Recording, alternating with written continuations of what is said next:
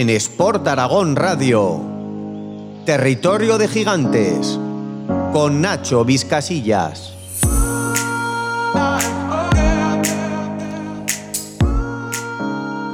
Hola y bienvenidos a un nuevo capítulo de Territorio de Gigantes, el podcast de montaña de Sport Aragón. Vamos a abrir el programa recordando a un montañero tremendo, a Iñaki Ochoa de Olza, gracias a Elena Sagaseta de la Fundación Iñaki Ochoa de Olza SOS Himalaya. Y luego estaremos con José Ra, nuestro entrenador personal, con algún consejillo ante el cierre de gimnasios. Atento a lo que nos dicen desde Piongalí, una cuñita sobre la gripe y empezamos.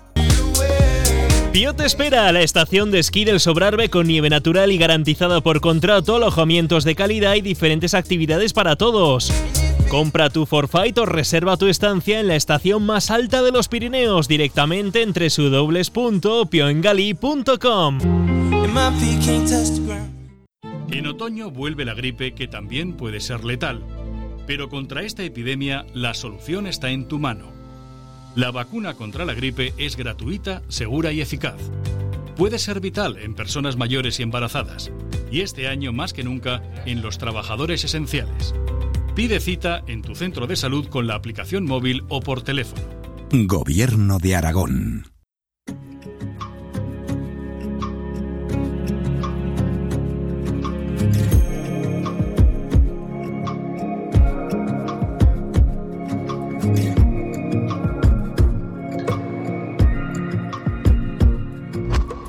Iñaki Ochoa de Olza se quedó un 23 de mayo de 2008 en el Anapurna. El alpinista de Pamplona era ejemplo para muchos. En su intento de rescate participaron alpinistas de primer nivel y encogió el corazón de todo el mundo de la montaña porque Iñaki Ochoa de Olza era un montañero ejemplar y singular.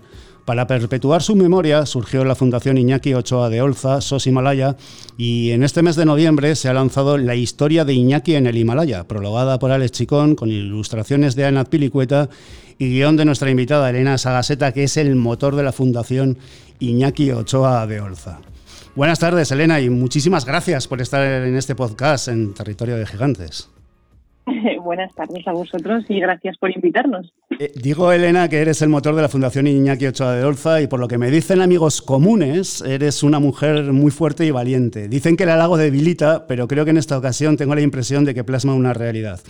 Te quería preguntar lo primero de todo, si es difícil el trabajo de la Fundación de dar a conocer las necesidades de algo tan lejano para muchos como puede ser Nepal. Bueno, lo del motor me hace, me hace gracia que lo digas, pero el motor real de la fundación sigue siendo Iñaki. Y, y su gran hermano, amigo, eh, no sé qué palabra utilizar, en, en nepalí es Dai, eh, Migma Dorji Serpa, que es nuestro representante, eh, ojos, mente y todo en Nepal. Es el quien dice, hace falta esto, y Elena intenta conseguirlo, pero sin Migma esto no sería posible. Pero Elena consigue muchas cosas, ¿eh?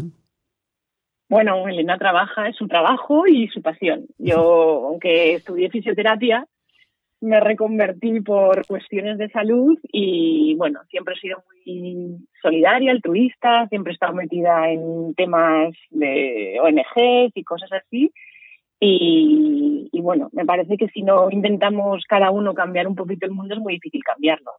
Yo no conocía Nepal más que de oír a Iñaki y ahora, bueno, me apasiona. Eh, te conozco muy poquito, pero me parece que siempre estás con una sonrisa. Muy necesario, ¿no? Bueno, yo creo que mi marido y mis hijos me dirían lo mismo. Pero yo, yo insisto, de lo poquito que te conozco y, de lo que he escuchado y de lo que me han contado, me dicen eso, sobre todo, que eres una mujer muy, muy fuerte y, eso, y con una sonrisa. Lo digo, y quiero incidir en lo de la sonrisa porque, porque, claro, a veces hay que poner una sonrisa para situaciones tan duras. Sí, a ver, eh, yo creo que vender todas las necesidades que hay en el Himalaya, eh, digo vender, ¿no? Porque al final necesitamos gente que nos apoye, bien haciéndose socios, bien comprando material, eh, bien en un ayuntamiento solicitando una subvención.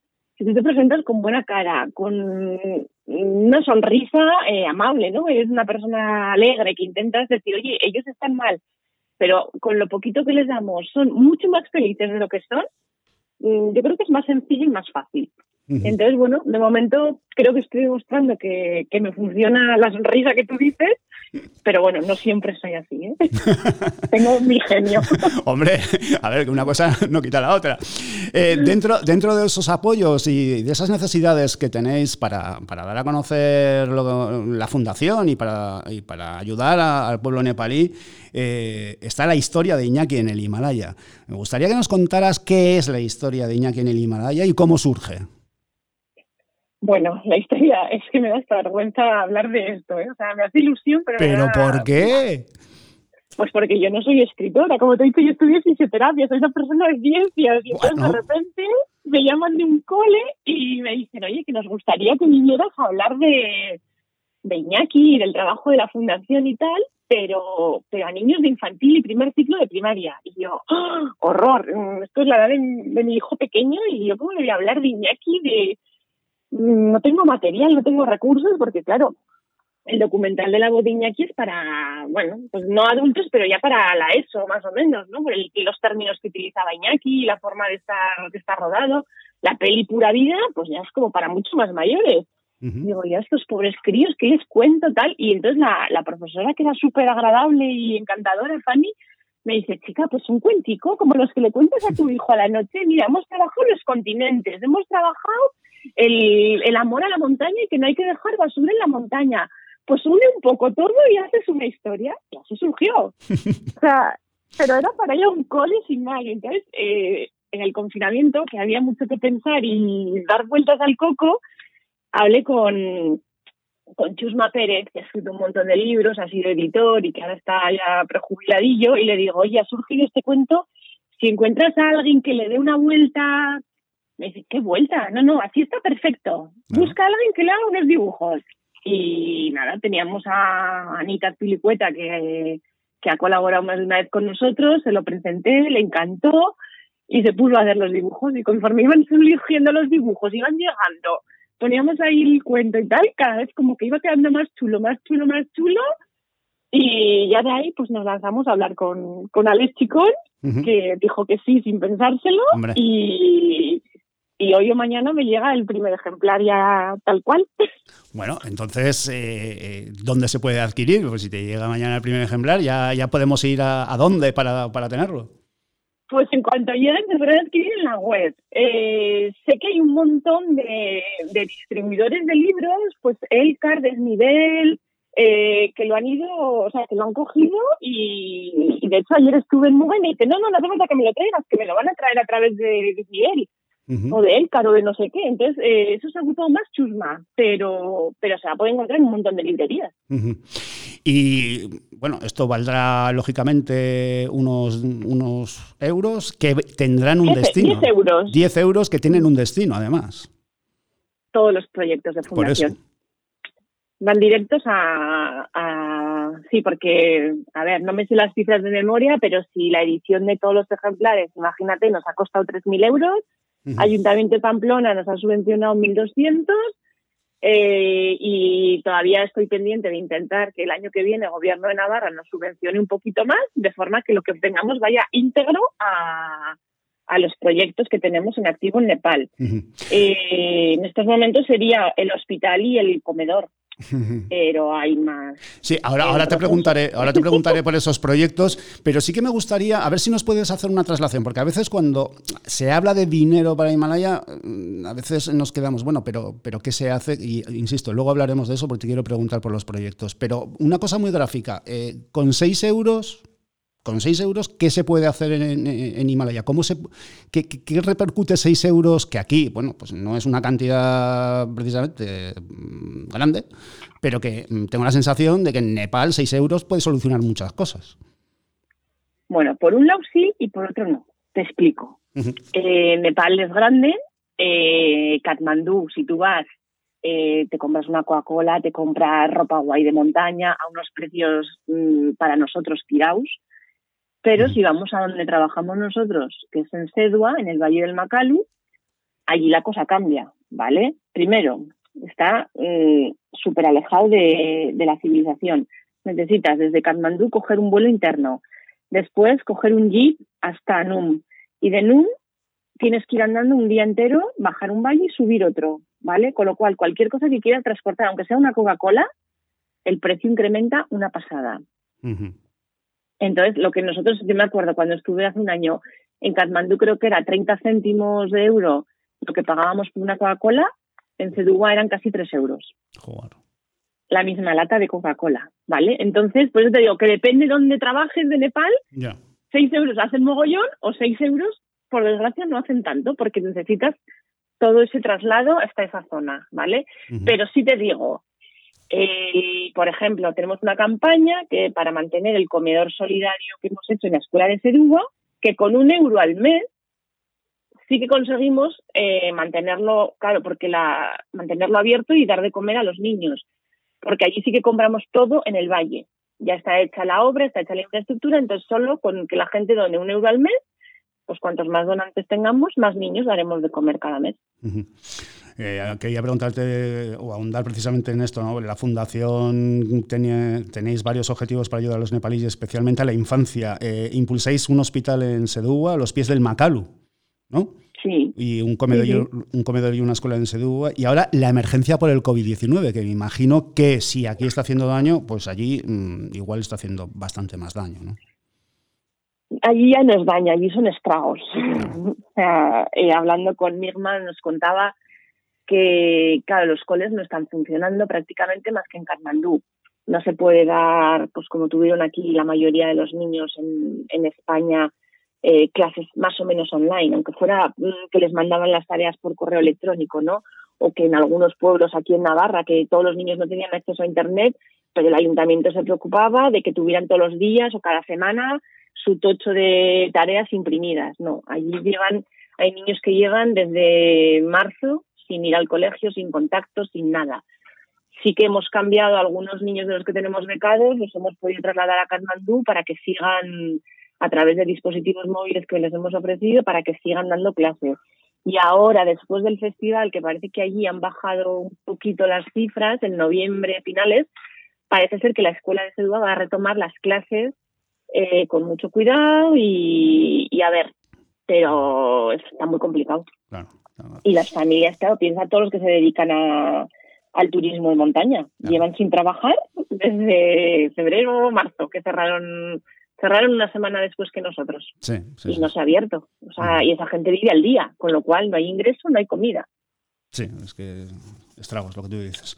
La figura, la figura de Iñaki Ochoa de Olza suscitó, y yo creo que suscita la admiración de, se podría decir, todo el mundo de la montaña. Mitchell Robinson condujo un precioso documental a su memoria donde impresiona al rumano Oria Kolibasanu, más que por sus palabras, que también por la emoción, por la admiración y el cariño que desprendía hacia, hacia Iñaki. Lo mismo sucede en ese documental cuando, cuando ves y cuando escuchas a, Denis Urubko. ¿Seguís teniendo relación con ellos? ¿Colaboran con la, con la fundación? ¿Alpinistas pues como estos y, otros de primer nivel? Sí, bueno, de hecho, eh, con, con Joria estuvimos en diciembre del año pasado en, en Bilbao, en el Mendy Festival, que presentaba su peli, Superhéroe, y de hecho el cartel de portada sale él con su hijo y la camiseta de esos Himalaya.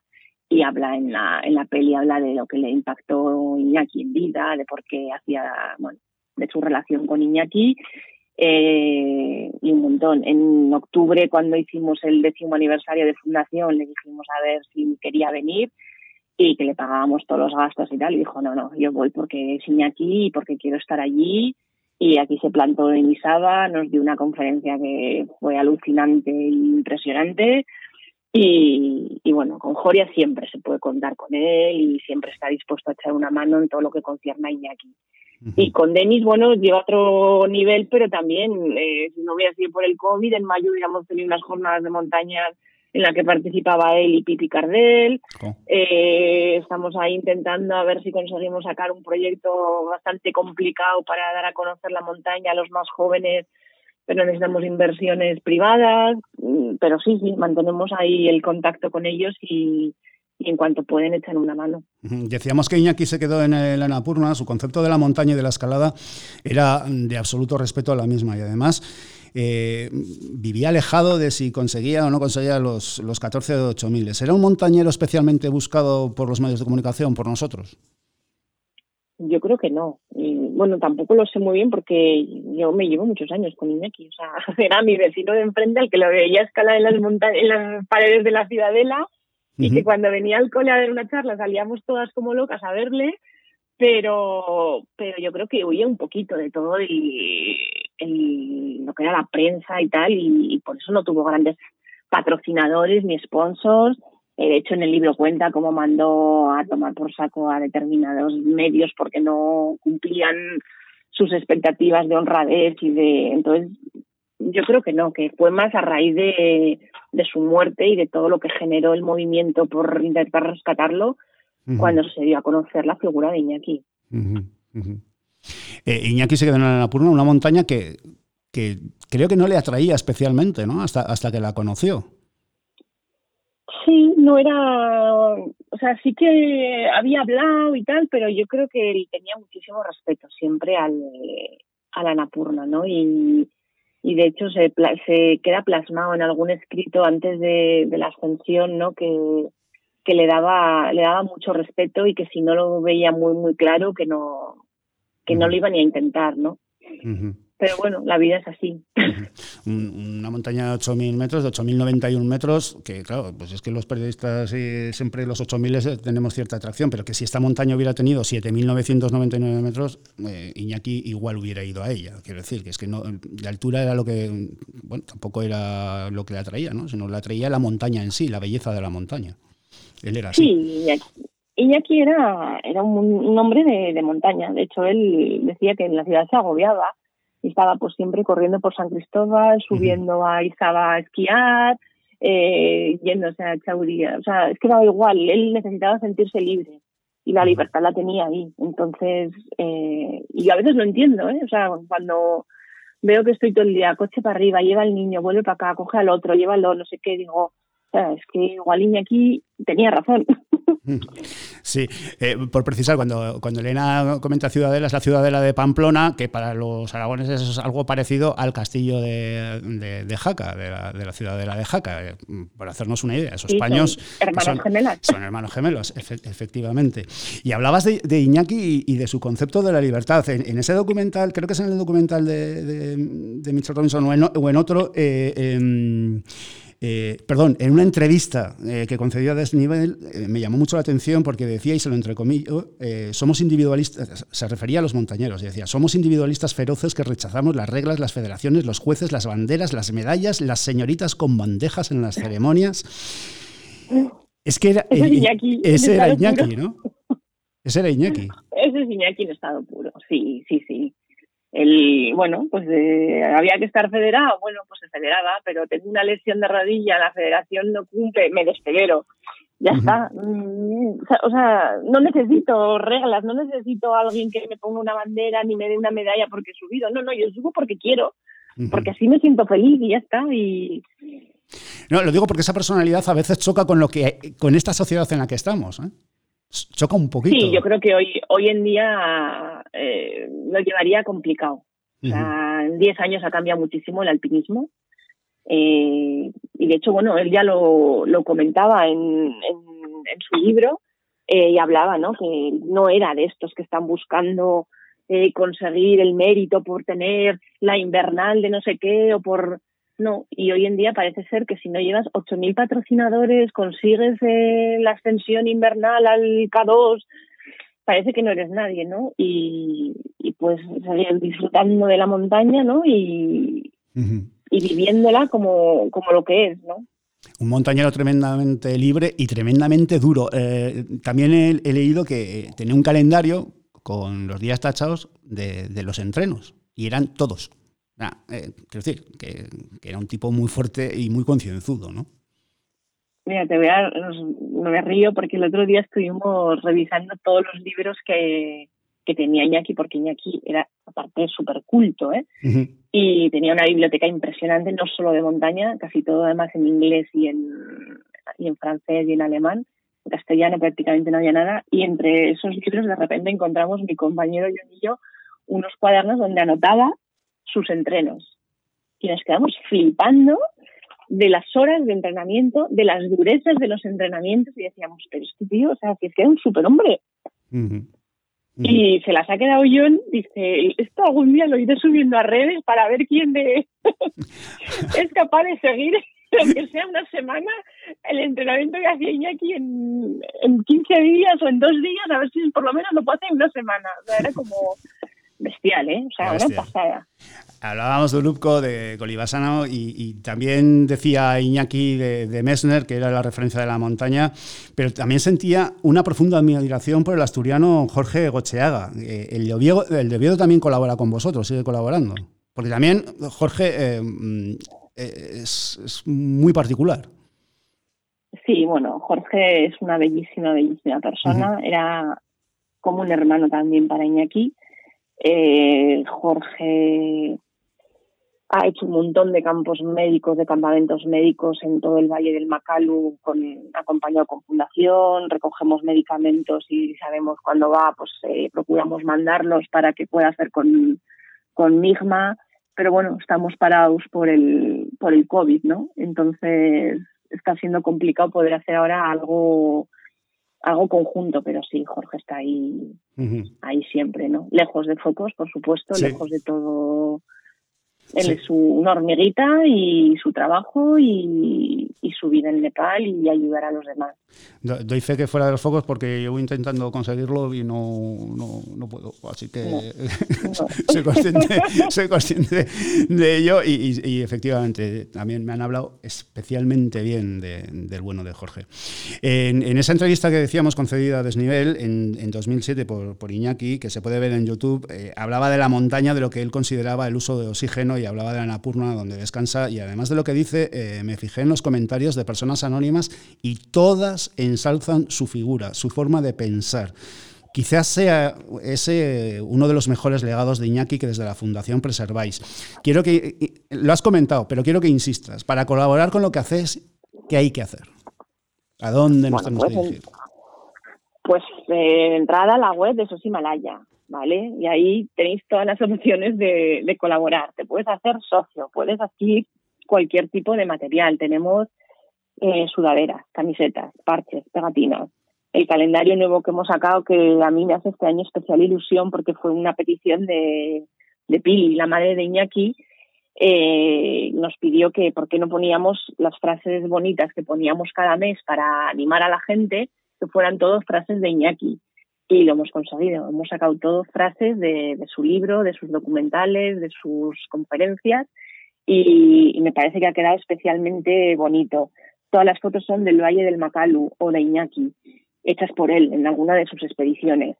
Eh, este acaba de salir ahora, están los libros, el libro que hizo Jorge de los 14 de Iñaki, que todos los derechos de autor nos los cedió Jorge Nagore para que la fundación siga su curso el propio libro de Iñaki, el libro de relatos solidarios de Sos Himalaya. La material hay. Eh, puede ser también socio o puede ser embajador. Tenemos un montón de embajadores que digo yo que son mis ángeles por España. Eh, estos embajadores pues los tengo en Aguilar de Campo que se dedican a hacer comidas solidarias.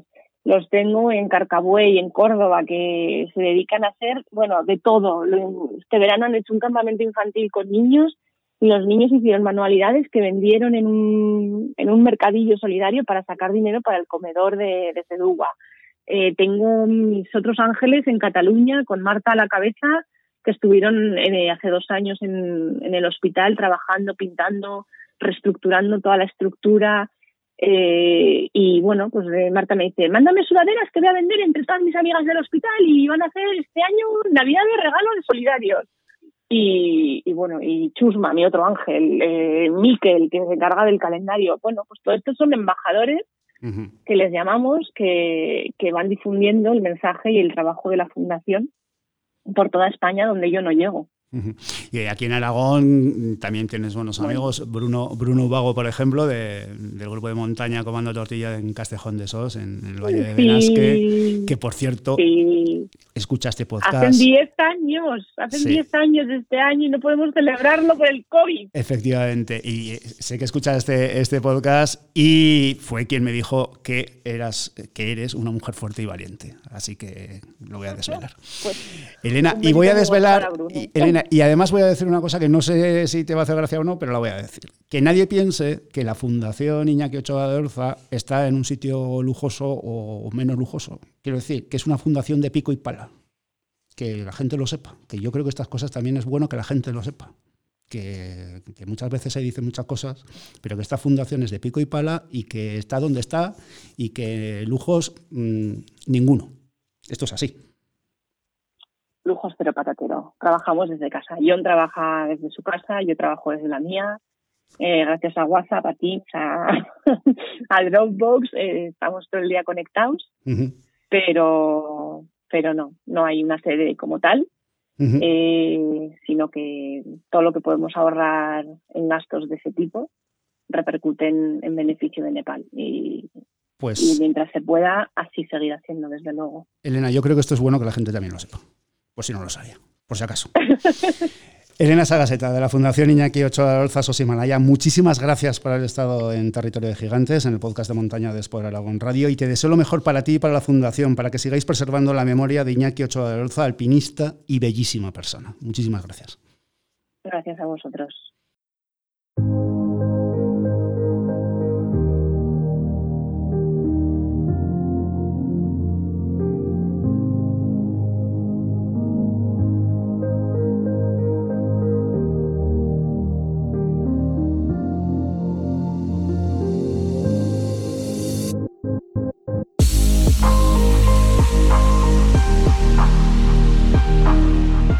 Cambiamos de tercio en territorio de gigantes y como parece que nos vamos abocados a un nuevo confinamiento por la irresponsabilidad de unos y de otros, esto es opinión, queremos echar una mano para afrontar de la mejor manera posible lo que se nos viene encima los que nos gusta el deporte, pero estamos muy lejos de ser pros. Ahora nos vamos a la información. Queremos acercaros el qué hacer cuando los gimnasios tienen que echar el cierre y para ello contamos con un interlocutor de lujo como es José Ramón Cayén, nuestro querido José Ra. Buenas tardes, querido José Ra, ¿qué tal?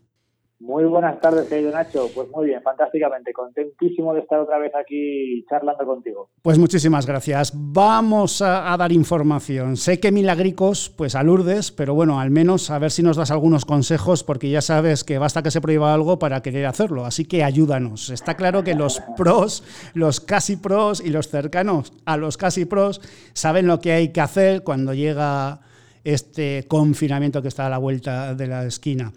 Pero para los que no sabemos lo que hay que hacer, eh, los que nos vamos a una superficie comercial y nos hacemos con una bici de spinning para meterla en casa y nos cogemos eh, tres mancuernas, danos algunos consejos, una pincelada, danos un brochazo de qué es lo que tenemos que hacer.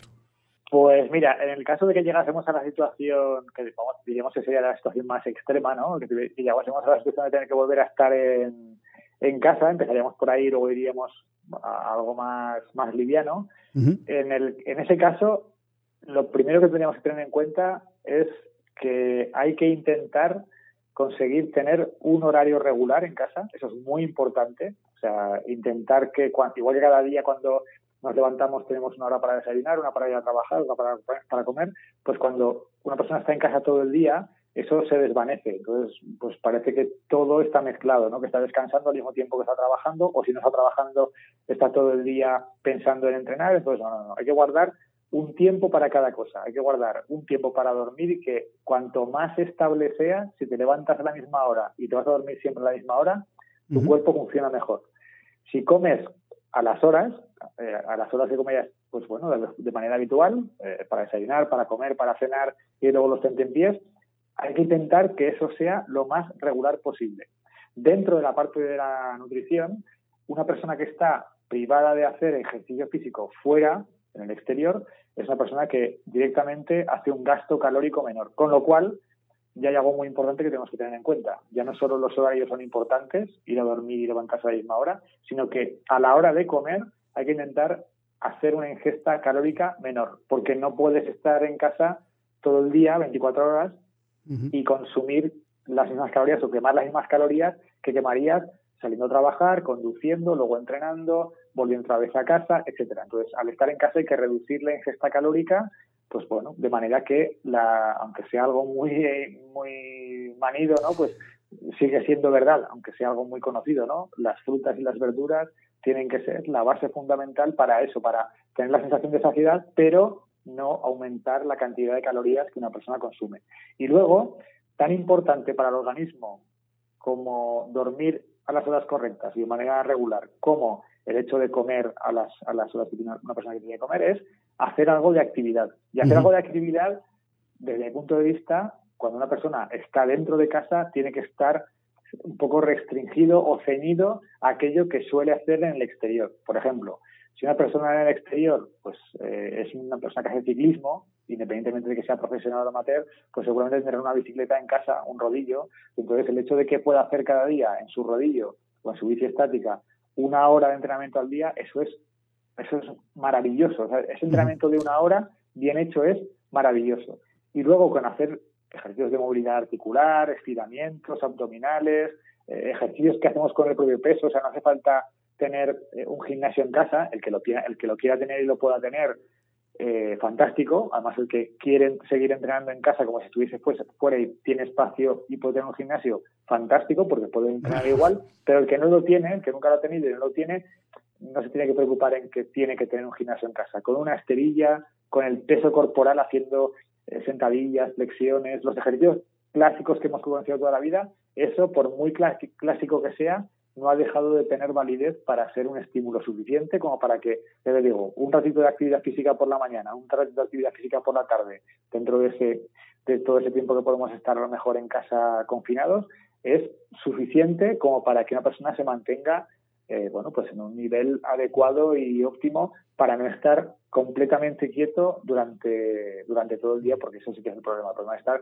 completamente quieto. Y además de todo esto, solo por una pincelada más, es también muy importante guardar eh, las dinámicas habituales que tenemos cada día. Sé que el cuerpo, para que no se nos duerma y quede aletargado después de un tiempo de estar en casa, hay que darle pequeños estímulos que son tan sencillos como, por ejemplo, cuando te levantas de la cama, te cambias de ropa. Cuando nos vamos a trabajar y salimos a la calle, nos cambiamos de ropa, ¿no? Pues no, no estar todo el día con el pijama por casa, por casa.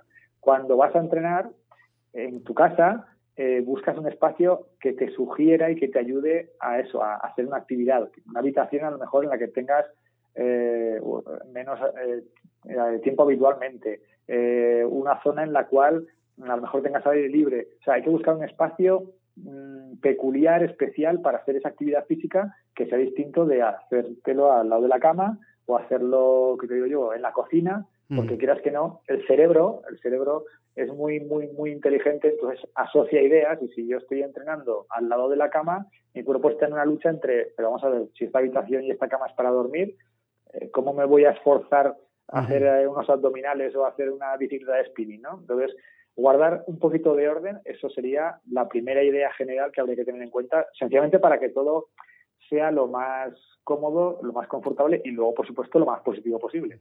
Hay que ser ordenado. Y si uno hace 45 minutos de spinning en el gimnasio, pues si en casa tiene una bici estática o un rodillo, 45 minutos también. No nos volvamos locos. Quiero decir. Exactamente. Sí, sí, sí, sí. Lo, que una persona entrena en el exterior es habitualmente lo que puede entrenar en el interior. De hecho, por ejemplo, para que te hagas una idea, hay deportistas a los que entreno que antes del primer confinamiento estaban preparando sus competiciones, sus Ironman, sus carreras de montaña y demás, que tenían posibilidades en su casa para tener material, pues su bicicleta eh, con, el rodillo, su tapiz rodante, bueno, pues entrenaban muchísimas horas porque no tenían, bueno, no podían salir al exterior y porque dentro podían mantener, mantener el entrenamiento que hacían en el exterior pues, pues con, un tapiz, con, una, con unas mancuernas, con, pero si yo habitualmente o una persona, eh, quien sea, habitualmente hace lo que dices tú, media hora de caminar o 45 minutos de elíptica o 40 minutos de, de ejercicios generales, pues cuando esté en casa, con eso es suficiente, porque ya, te digo, como el resto del cuerpo se tranquiliza cuando no estamos haciendo actividad física, esos pequeños minutos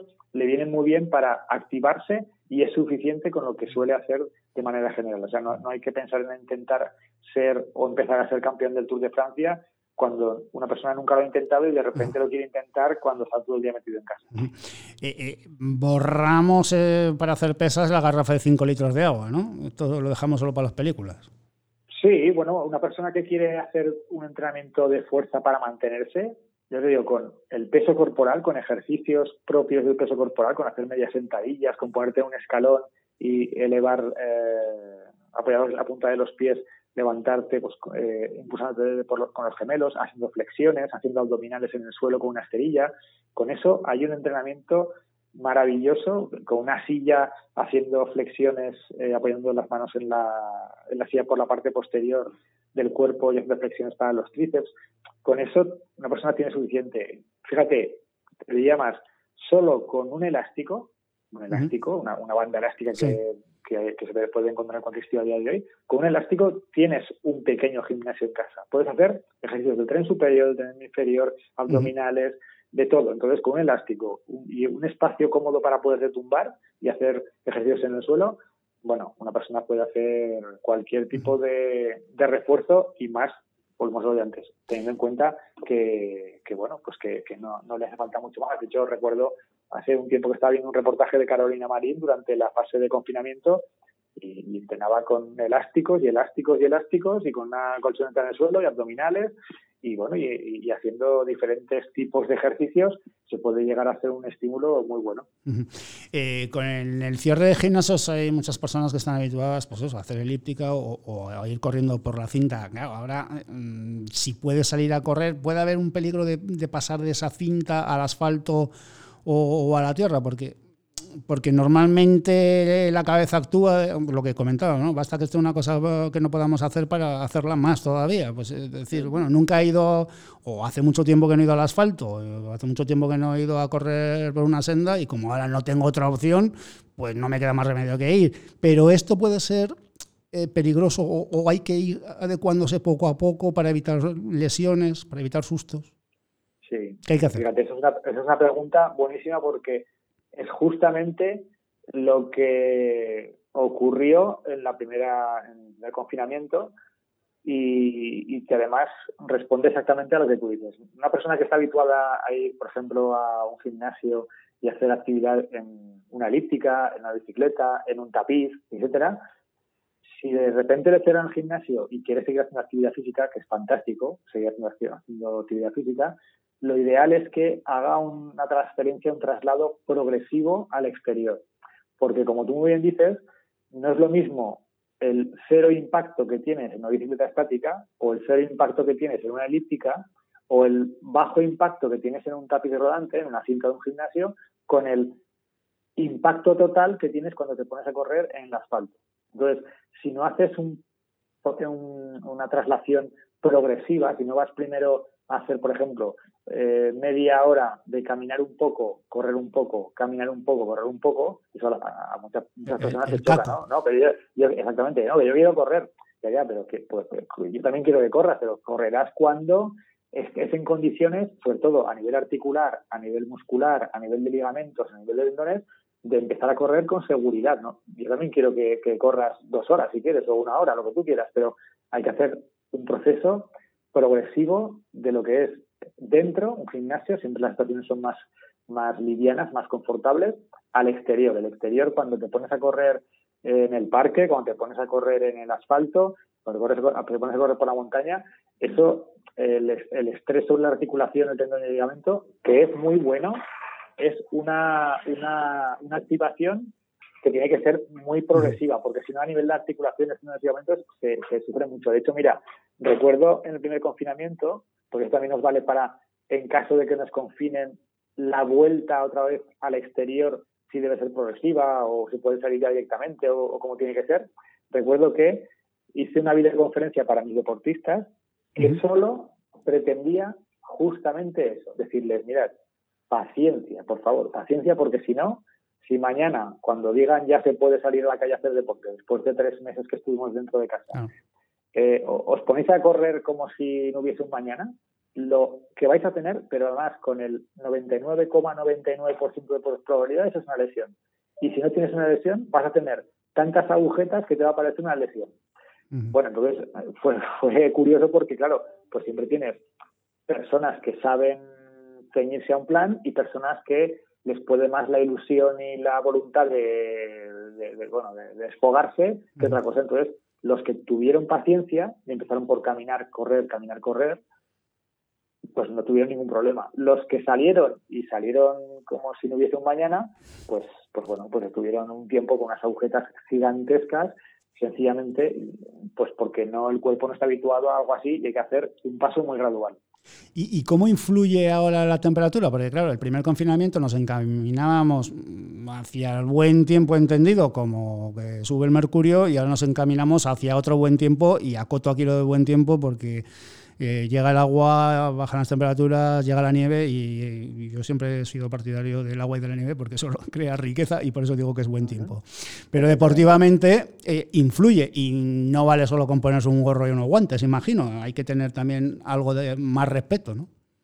Sí, sí, sí, sí. De hecho, bueno, hoy en día lo bueno es que hay muy buenas prendas para hacer actividad física, sea bici, sea carrera a pie, sea lo que sea, sea caminar por la montaña y, eso hay que tenerlo presente porque, bueno, pues porque el sistema inmunológico cuando sale al exterior y más, vuelvo a lo de antes, cuando estás acostumbrado a estar todo el día dentro de casa, de casa sales al gimnasio, del gimnasio vas al trabajo, que es la oficina, por ejemplo, vuelves a casa, estás siempre en un entorno controlado, pues estás como mucho con un jersey, con una camisa, y si de repente te llegan al gimnasio y te vas por la tarde a entrenar al parque con 5 grados de temperatura, pues sino lo mismo, si no haces un proceso gradual de adaptarte, de darle un poquito de eh, estímulo al cuerpo para que se adapte poco a poco a esas condiciones de frío, a coger aire tan, tan, a tan baja temperatura por la nariz, a que el cuerpo reaccione de manera positiva en un entorno más gélido, pues si no haces eso progresivamente, pues bueno, todo eso se va a volver en, contra pues en, forma de, pues de, un resfriado o de, de una gripe o, de algo así, ¿no? Entonces, ¿qué ocurre? Que, sin embargo, si tenemos paciencia y digo, bueno, pues me he entrado al gimnasio, pero hasta ahora de pensar, es coherente decir, a ver, si no me he movido de un entorno controlado con calefacción hasta ahora, no puedo mañana hacerme una hora corriendo por el parque como si no pasase nada. Es ir poco a poco, eh, bien abrigado, vuelvo a lo de antes, el calzado en ese caso sería muy importante, la zapatilla mm, para correr en el exterior puedes, no es que puedas, que debe ser diferente a una zapatilla para correr en, interior y bueno, pues esas cositas hacen que podamos disfrutar realmente de lo que nos gusta, que es la actividad física. Por cierto, que si queréis un entrenador personal, nada mejor que ponerse en contacto con José Ra. Así que, ¿dónde se te puede localizar, querido amigo? Pues muy fácil, escribiendo un correo, tengo, bueno, en la página web, podéis entrar en la página web, que es joserra.training, y si no, un correo electrónico a hello, en inglés, como hola en inglés, hello, arroba joserra, con dos R's, punto training, de entrenamiento en inglés. Entonces me, podéis encontrar y encantadísimo de, de charlar con vosotros, resolver cualquier duda, será un, placer. José Ra, que ha sido un placer y sabes que volveré a llamarte para que nos des consejos para mejorar nuestro cuerpo y de paso también nuestra mente. Cuando quieras, será un placer, ya lo sabes. Nos vemos, un abrazo amigo. Un abrazo muy fuerte.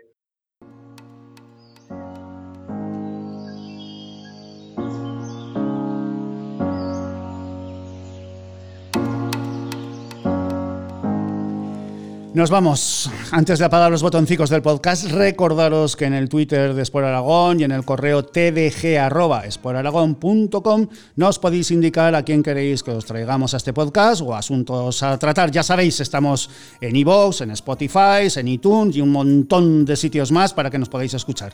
Hasta la próxima semana. Ha sido un placer. Adiós.